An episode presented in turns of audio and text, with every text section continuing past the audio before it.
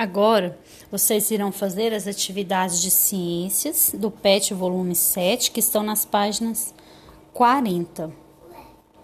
Atividade 1 e 2. Dê uma pausa no áudio para você organizar o seu material de estudo de ciências.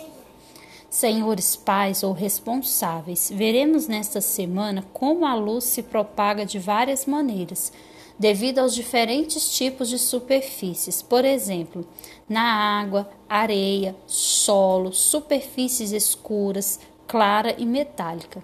Explique para a criança que em uma das estações mais quentes do ano é o verão. Nesta época, que costuma ser de férias, as pessoas gostam de viajar para a praia.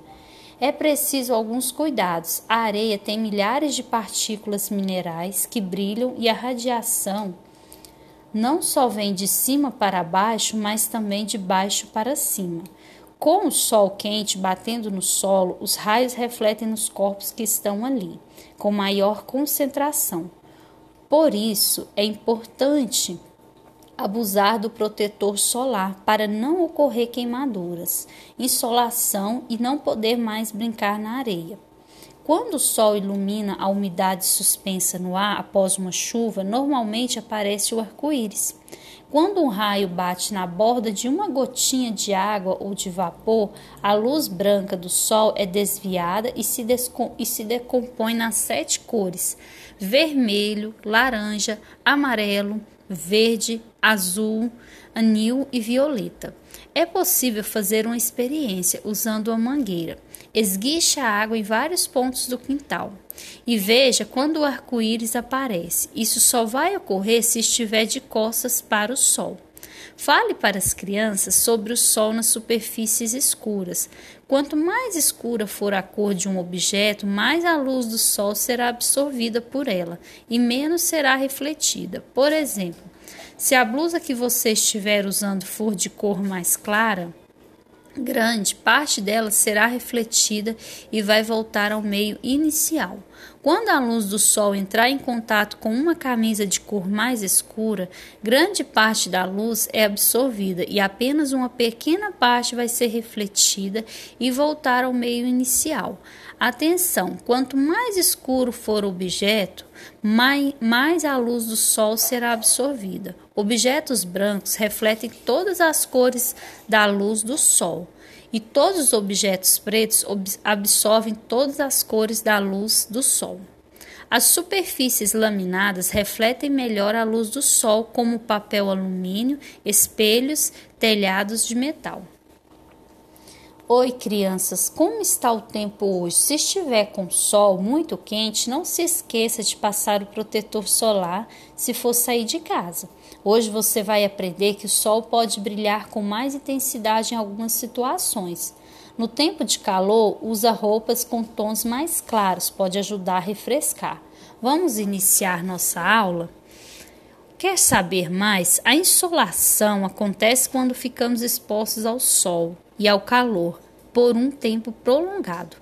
Ela acontece quando acontece o aumento rápido da temperatura corporal ou em ambientes quentes. Para evitar a insolação, é preciso passar protetor solar, principalmente se estiver na praia, no clube e na piscina.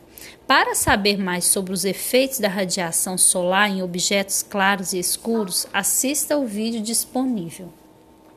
Dê uma pausa no áudio para vocês poderem assistir esse vídeo que está disponível lá na seção Quer Saber Mais, da página 39 do PET volume 7. E temos também um vídeo para vocês assistirem lá na nossa, na nossa programação de hoje, no cronograma de hoje, na data de quinta-feira, né? De ciências. Então, dê uma pausa para assistirem os vídeos.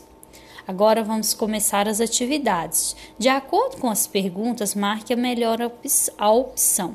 Se o sol estiver muito quente, a melhor opção é passar o protetor solar, vestir uma blusa bem escura ou ficar deitado tomando sol. Dê uma pausa e responda.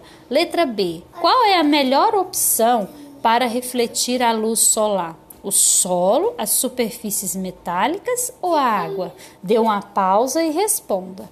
Letra C. Se ficar expostos por meio tempo à luz solar, o que pode acontecer? Vou ficar com frio ou insolação?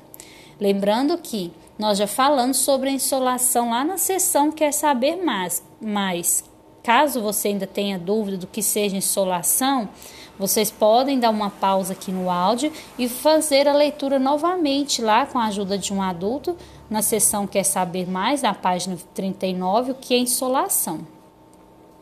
Número 2. Leia as perguntas e responda. Quantas cores tem um arco-íris? B. O arco-íris sempre aparece depois de uma? Para responder essas perguntas, caso você tenha alguma dúvida, novamente releia lá nas orientações aos pais e responsáveis. Lá, fala, lá falou sobre esse assunto, inclusive eu já até li aqui para vocês. Então, dê uma pausa no áudio e respondam.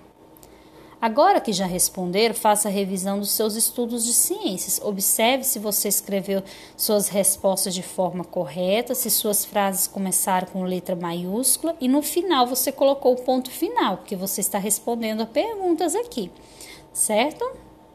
Terminada a sua revisão, nossa aula de hoje está encerrada. Até a próxima. Um abraço a todos.